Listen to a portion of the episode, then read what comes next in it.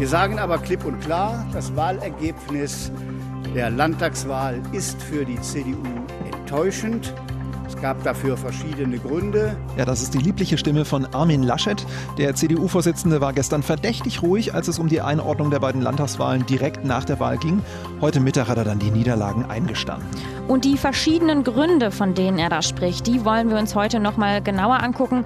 Wir beschäftigen uns mit der Lage der Parteien am Tag danach und klären außerdem mit einem Politikwissenschaftler die Frage, ob wir eigentlich noch über Parteien oder nur noch über Personen abstimmen. Ja, und ich weiß nicht, wie es dir geht. Ich verpasse gerade die komplette Award-Season. Mhm. Also habe schon nicht mitbekommen, dass die Golden Globes verliehen wurden. Die Goldenen Bären habe ich auch nur am Rande mitgeschnitten. ist irgendwie doof alles. Und gestern Nacht wurde dann auch noch der Musikpreis überhaupt verliehen, Stimmt. nämlich die Grammys. Ja, richtig. Und wenn ihr das auch verpasst habt, so wie wir, dann keine Sorge.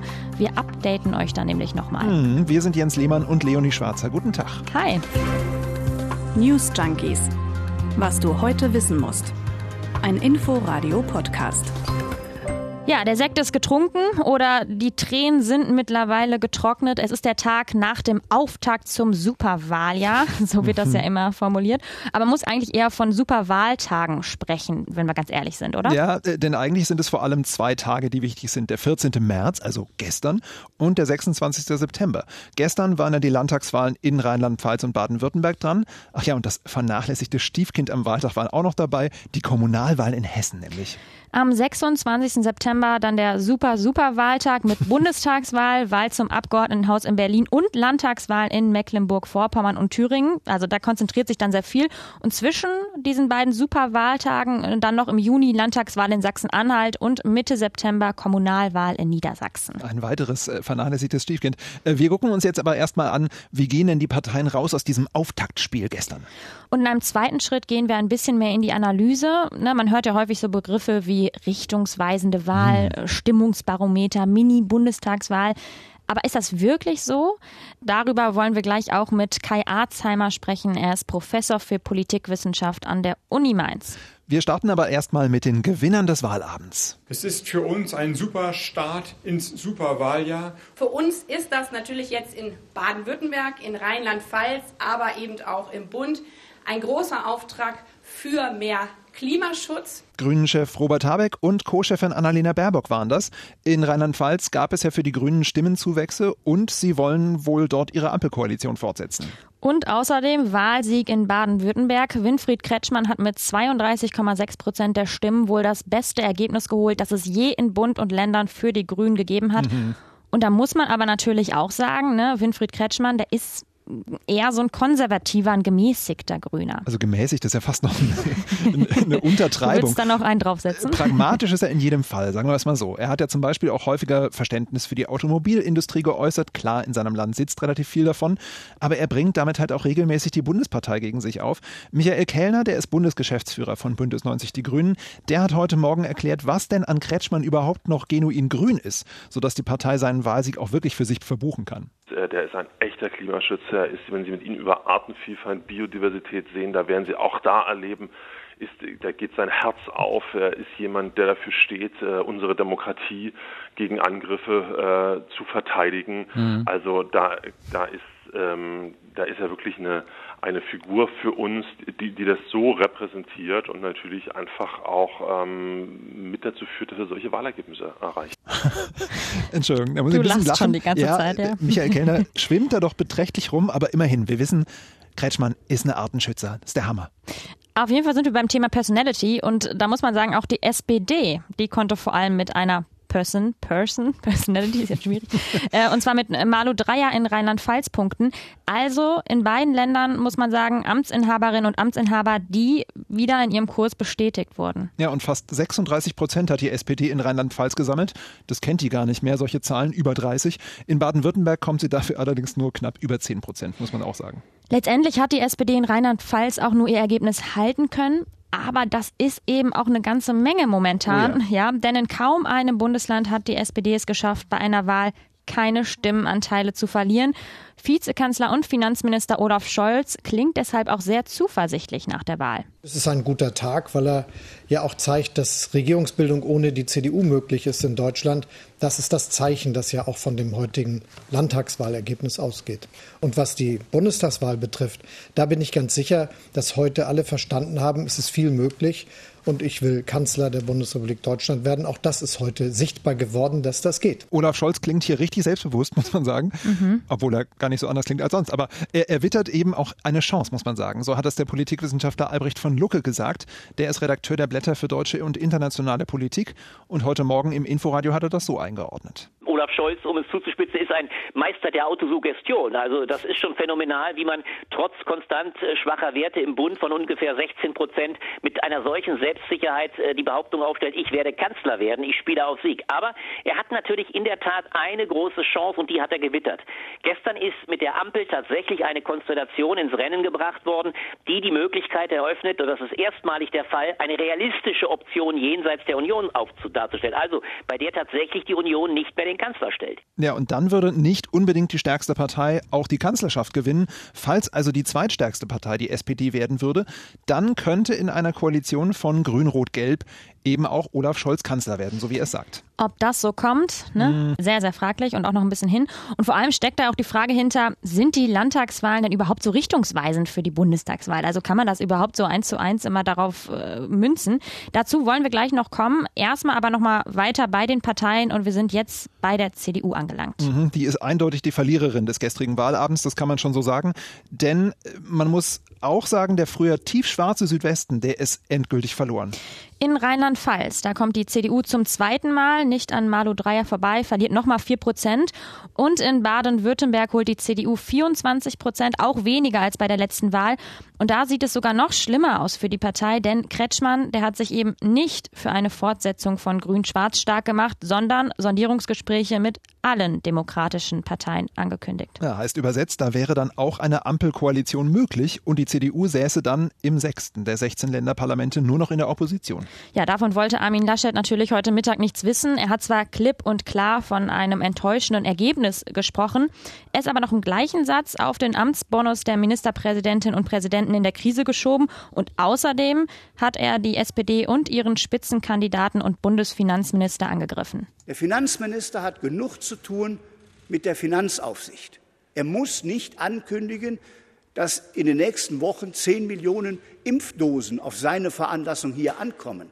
Es entspricht nicht der Realität, es verunsichert die Menschen.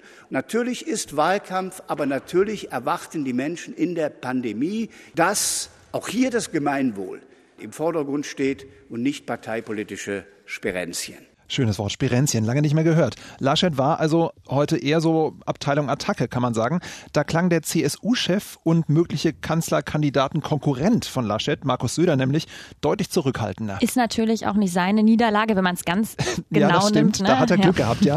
äh, deshalb kann er wahrscheinlich umso offener von einem Schlag ins Herz der Union reden. Eines ist seit gestern Abend klar.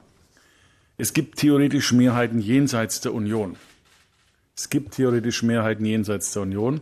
Das heißt, wir werden nicht mit dem Schlafwagen im September die Bundestagswahl bestehen können, sondern wir brauchen für die Zeit jetzt eine klare Richtung, eine klare Strategie. Ist ein schönes Bild mit dem Schlafwagen, mhm. aber ich fand vor allem interessant, hast du gehört, wie fassungslos er diesen einen Satz wiederholt hat. Ja. Mehrheiten sind auch jenseits der Union möglich. Zweimal hat er es gesagt. Das ne? ist man ja. da überhaupt nicht mehr gewöhnt. Ja, und viele Beobachter sprechen deshalb auch schon von einem historischen Wahltag. Politikwissenschaftler Albrecht von Lucke ist heute Morgen deshalb im Inforadio auch sehr deutlich geworden. Das, was gestern Abend passiert ist, ist für die CDU gewissermaßen der absolute Ernstfall. Zum einen ist die CDU in ihren alten Stammlanden mittlerweile fast zehn Prozent hinter den beiden Titelverteidigern. Das Entscheidendere ist, es ist plötzlich mit der Möglichkeit einer Ampel eine Konstellation bundespolitisch im Raum, die bedeutet, dass das, was bis dato fast als Gesetz galt, dass die CDU-CSU mit Sicherheit den nächsten Kanzler stellen wird, dass das plötzlich völlig fraglich geworden ist. Das sagt zumindest Albrecht von Lucke und er sagt auch, die Union, die muss jetzt schnellstmöglich ihre K-Frage klären. Also wer bei der Bundestagswahl als Kanzlerkandidat gegen Olaf Scholz antritt. Denn sonst könnte es auch da schiefgehen und auf eine Ampelkoalition hinauslaufen. Ja, und zu der gehört ja streng nach der politischen Farbenlehre auch die FDP. Wir gucken weiter bei den Parteien ein bisschen auf die Ausgangslage. Äh, die FDP, die ist in Baden-Württemberg erstmals wieder zweistellig und mit dem Ergebnis gestern entsprechend zufrieden. Christian Lindner stand heute Morgen breitbeinig und sehr entspannt vor der Hauptstadtpresse und hat noch einmal die Eigenständigkeit seiner Partei betont. Meint, Union, SPD und Grüne, die sind inhaltlich kaum noch zu unterscheiden. Gerade in der Corona-Politik, da hat man erfolgreich eigene Akzente gesetzt, so Lindner. Ja, und zum Schluss schauen wir nochmal auf die AfD. Die ist bei beiden Landtagswahlen jeweils unter 10 Prozent abgestürzt, verliert sowohl in Rheinland-Pfalz als auch in Baden-Württemberg gut ein Drittel ihrer Wählerinnen und Wähler. Ja, und das ist gerade in Baden-Württemberg, wie ich finde, ziemlich erstaunlich. Das ist immerhin das Heimatland der Querdenker. Da hat man sich wahrscheinlich bei der AfD ein besseres Ergebnis erhofft. Ja, aber man kann eben auch von der anderen Seite drauf schauen. Die AfD ist eben stabil über der 5-Prozent-Hürde, ja. trotz zunehmender Radikalisierung, trotz der ganzen Flügelkämpfe, die es da gerade intern gibt oder trotz auch der Beobachtung durch den Verfassungsschutz. Das heißt, auch im Westen kann man sagen, hat die AfD inzwischen eine relativ stabile oder feste Wählerbasis. Ja, und im Osten sowieso die nächste Wahl, die findet ja im Juni, wie gesagt, in Sachsen-Anhalt statt. Da liegt die AfD in Umfragen weiter über 20 Prozent und könnte sogar stärkste Kraft werden, wenn man nach manchen Umfragen geht. Da wären dann die beiden Niederlagen gestern Abend überhaupt kein Thema mehr. Jetzt haben wir relativ ausführlich auf die Parteien und ihre Ausgangslage nach den Landtagswahlen gestern geschaut, aber wir wollen auch noch mal einen Blick drauf werfen, was denn so entscheidend für den Wahlausgang gestern war. Ja klar, und auch da kommen wir um Corona nicht rum. Zuallererst natürlich als Wahlkampfthema. Die Pannen in der Corona-Politik der Bundesregierung, die waren da ja nicht wirklich hilfreich, kann man sagen. Das mhm. haben die Spitzenkandidatinnen und Kandidaten noch am Wahlabend ziemlich deutlich gemacht. Ja. Und am allerwenigsten, ne, wahrscheinlich für die CDU, da gab es ja. ja zuletzt die Korruptionsaffäre rund um diese Beschaffung von Masken. Gedanken. Und da liegt natürlich der Gedanke nahe, dass es sich viele Menschen im letzten Moment dreimal überlegt haben, ob sie denn dann auch wirklich die CDU wählen wollen. Aber man muss auch sagen, dass das eben auch noch nie so wenige Wählerinnen und Wähler am Wahltag selbst gemacht haben. Mhm. Dieses äh, sich entscheiden, für welche Partei man ist. Corona sei Dank lag nämlich der Anteil der Briefwähler in Baden-Württemberg bei 49 und in Rheinland-Pfalz sogar bei absolut rekordverdächtigen 65 Prozent. Ja, aber ist es dann Vorteil oder Nachteil, dass man jetzt die Briefwahl hat, dass solche kurzfristigen Entscheidungen eben nicht mehr möglich sind? Sind. Ne? Ja, Haben vielleicht klar. manche auch schon bereut, dass dann der Brief schon im Briefkasten war. Und, und gedacht, dann denkt man so, nein, die CDU, oh Gott. Jetzt noch das mit der Maskenaffäre. Ja, das stimmt. Ne? Man muss es eben trotzdem sagen, die meisten Umschläge, die waren dann eben schon in der mhm. Post. Ne? Ja, genau. Aber auch sonst hat Corona zu einem veränderten Wahlverhalten geführt. Das hat der Politikwissenschaftler und Wahlforscher Thorsten Faas von der FU Berlin heute Morgen bei unseren Kolleginnen und Kollegen von Radio 1 gesagt. Corona hat diese Wahl sehr, sehr geprägt, auch was Wahlkampfführung betrifft. Ähm, Großveranstaltungen, auch Tür-zu-Tür-Besuche Ganz viel war einfach nicht möglich und das hat natürlich zu Asymmetrien geführt, weil die Regierenden natürlich über Ministerpräsidentenkonferenzen etc. ganz natürlich an vielen Stellen eine Bühne bekommen haben. Ja, und da sind wir eben auch beim Thema Personality. Die meisten Ministerpräsidentinnen und Ministerpräsidenten, die waren vor der Wahl sehr präsent, sind also als Macher in der Corona-Krise aufgetreten, kann man sagen. Da hatten die Herausforderer natürlich deutlich weniger Chancen. Stellt sich grundsätzlich die Frage, haben die Leute überhaupt Parteien gewählt oder waren es nicht eher einzelne Politikerinnen wie zum Beispiel Kretschmann oder Dreier? Und das zeigen ja auch Befragungen am Wahltag. Also mehr als 50 Prozent der SPD-Wählerinnen und Wähler haben in Rheinland-Pfalz zugegeben, ihr Kreuz tatsächlich wegen der Spitzenkandidatin bei der SPD gemacht zu haben und nicht etwa wegen des Programms der Partei. Das ist einer der höchsten Werte, die Infratest DIMAP jemals bei diesem sogenannten Kandidatenfaktor gemessen hat. Ja, und in Baden-Württemberg, da sieht das ganz ähnlich aus. Und das wollen wir uns jetzt nochmal ausführlich erklären lassen. Nämlich vom Politikwissenschaftler Kai Arzheimer von der Gutenberg-Uni in Mainz. Schönen guten Tag, Herr Arzheimer. Hallo, schönen guten Tag. Ja, wir haben es gerade schon angedeutet. Kann man den Wahlabend gestern auch zusammenfassen mit Personality schlägt Parteiprogramm? Also ich glaube, so zusammenfassen kann man es nicht. Das wird zu kurz gegriffen. Aber die Kandidatin bzw. der Kandidat haben natürlich eine ganz große Rolle gespielt. Sie haben das ja gerade schon in der Moderation gesagt. Ähm, es war ein wichtiger Faktor für diejenigen, die die jeweiligen Parteien gewählt haben, aber die Kandidaten waren auch darüber hinaus bei Wählern anderer Parteien sehr beliebt. ähm, die sich da aber trotzdem entschlossen haben, bei der eigenen Partei zu bleiben, aber vielleicht dachten, das wäre eigentlich doch für mich der bessere Ministerpräsident oder die bessere Ministerpräsidentin gewesen. Das heißt, die Kandidaten spielen eine wichtige Rolle, aber keine allein entscheidende Rolle, auch diesmal nicht. Trotzdem hat man bei immer mehr Wahlkämpfen auf Landesebene ja das Gefühl, da ist dann auf dem Wahlplakat einfach nur noch das Foto des Spitzenkandidaten, höchstens noch ein Mini-Slogan dazu, das war's. Ist das ein Trend hin zum reinen Personenwahlkampf, sagen wir wie zum Beispiel in den USA? Also es ist ein Trend zur Personalisierung schon zu sehen, aber das ist eigentlich seit vielen Jahren, teilweise sogar seit Jahrzehnten schon der Fall. Und auf der Landesebene ist das ja auch ganz klar, weil ja die Landesminister, die Landesparteien sehr viel weniger wahrgenommen werden als die eine Person, die dann immer im Rampenlicht steht. Äh, und die Parteien haben das natürlich erkannt, vor allen Dingen dort, wo es zu kräftige Kandidatinnen und Kandidaten gibt, werden die dann auch ganz bewusst nach vorne geschoben und das Parteilogo wird immer kleiner ähm, um niemanden abzuschrecken sozusagen, der sich vielleicht daran stören könnte, SPD oder Grüne zu wählen. Und stattdessen sagt man wie Kretschmann, Sie kennen mich ja ähm, und stellt ganz die Person in den Vordergrund. Heute wird ja auch ganz viel darüber geredet, welche Folgen die Ergebnisse von gestern Abend für den Bundestagswahlkampf haben. Muss man sagen, da machen wir hier im Podcast auch keine Ausnahme. Nee. Und da fallen dann ganz viele Stichworte wie Stimmungsbarometer oder auch Mini-Bundestagswahl. Aber kann man denn bei einer sehr starken Fixierung auf Personen überhaupt noch solche Rückschlüsse ziehen und machen die Sinn? Also ich glaube, was das Abschneiden der Parteien im Herbst angeht, macht das zunächst mal wenig Sinn. Diese Faktoren auf der Landesebene, die haben eine ganz wesentliche Rolle gespielt in beiden Wahlkämpfen, bei beiden Wahlergebnissen. Und man sieht das ja eigentlich ganz schön daran, das sind beides westdeutsche Flächenbundesländer, beide im Südwesten mit einer gemeinsamen Grenze. Und trotzdem haben die Grünen in Baden-Württemberg nochmal sehr viel besser abgeschnitten als in Rheinland-Pfalz. Und umgekehrt hat die SPD in Rheinland-Pfalz sehr viel besser abgeschnitten als überall anders in Deutschland. Momentan, das ist eigentlich wirklich nur durch solche regionalen Faktoren, durch solche Landesfaktoren zu erklären. Aber man kann natürlich versuchen, ein bisschen was Allgemeines zu lernen über die politische Lage in Deutschland. Und da ist, glaube ich, ein ganz wesentlicher Faktor, dass die Grünen als normale Partei, die auch für vielleicht eher konservative Wähler akzeptabel sind, jetzt eindeutig etabliert sind in Deutschland. Kretschmann gewinnt jetzt gerade seine dritte Amtszeit als Ministerpräsident.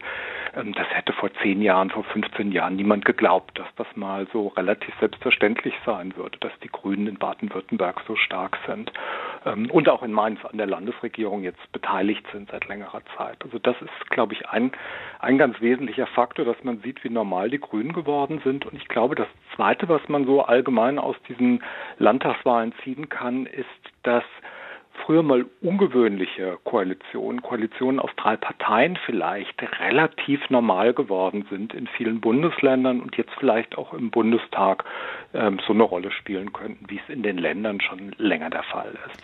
Wie so oft in diesen Zeiten erstmal abwarten. Vielen Dank. Kai Arzheimer war das. Er ist Professor für Politikwissenschaft an der Gutenberg-Universität in Mainz. Vielen Dank für Ihre Zeit. Sehr gerne. Vielen Dank. Tschüss. Breaking the all time record for the most Grammy wins ever by any female artist or any singer, male or female. The Grammy goes to Beyonce!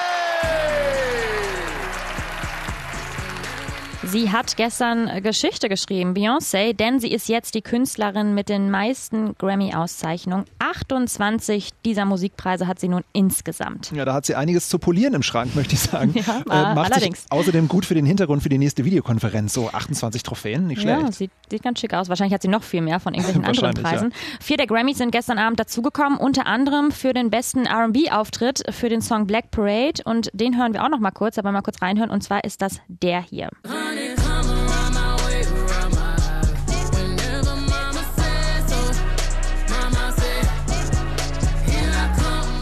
Ja, wir wippen hier so ein bisschen. Ist schön, wenn wir so viel Musik haben bei Total, uns, ja. Mehr Musik für die News Junkies, ja, ich sag's dir.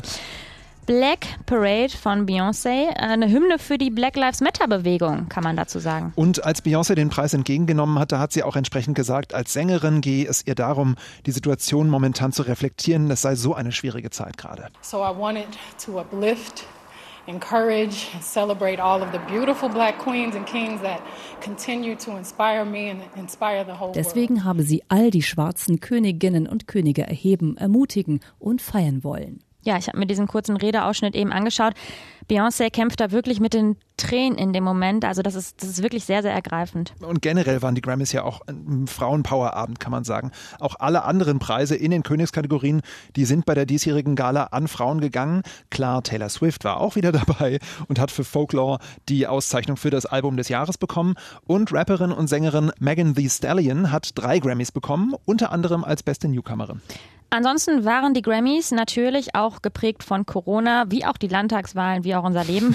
Ja. Unsere Korrespondentin Katharina Wilhelm aus dem ARD-Studio in Los Angeles, die hat die Show gestern Nacht so beschrieben. Positiv würde ich sagen, das Zoom-Gefühl ist nicht so sehr aufgekommen. Also das heißt, dieses Videokonferenzgefühl, das man bei vergangenen Preisverleihungen immer mal wieder hatte, weil man bei den Nominierten so ins Wohnzimmer geguckt hat, das kam nicht auf. Es gab sehr, sehr viele Auftritte, eben natürlich mit viel Abstand auf verschiedenen Bühnen, mit maskierten engagierten Tänzer und Tänzerinnen natürlich im Hintergrund. Trotzdem muss man sagen, ohne ein Publikum kommt einfach diese Live-Stimmung nicht auf. Die Musiker können einfach nicht auf ihr Publikum reagieren und irgendwie ist es dann doch komisch, wenn die alle in einen leeren Raum singen, wo dann nur ein paar Kameras rumstehen. Ja, so geht's mir hier so ein bisschen bei den News Junkies auch. Ich singe zwar nicht in leeren Raum, aber ich spreche in leeren Raum. Dieses Zoom-Gefühl, das haben wir hier nämlich auch, ja. Ja, man kann sich vorstellen, wir sehen uns so durch drei Glasscheiben ja, und winken uns freundlich zu, aber. Wir können uns so ganz entfernt zuwinken, genau. Ja. In die Augen schauen ist schwierig. In der Tat. Es ist leider gerade so. Ihr da draußen, ihr könnt uns aber gerne mal Feedback senden an newsjunkies.inforadio.de. Und wir gehen jetzt nach Hause und ich muss meine Award-Season nachholen. Ich gucke mir auf jeden Fall Grammy-Videos von gestern Nacht noch an. Ja, ich auch ein paar. Ciao, ciao. Tschüss. News Junkies. Was du heute wissen musst. Ein Podcast von Inforadio. Wir lieben das Warum.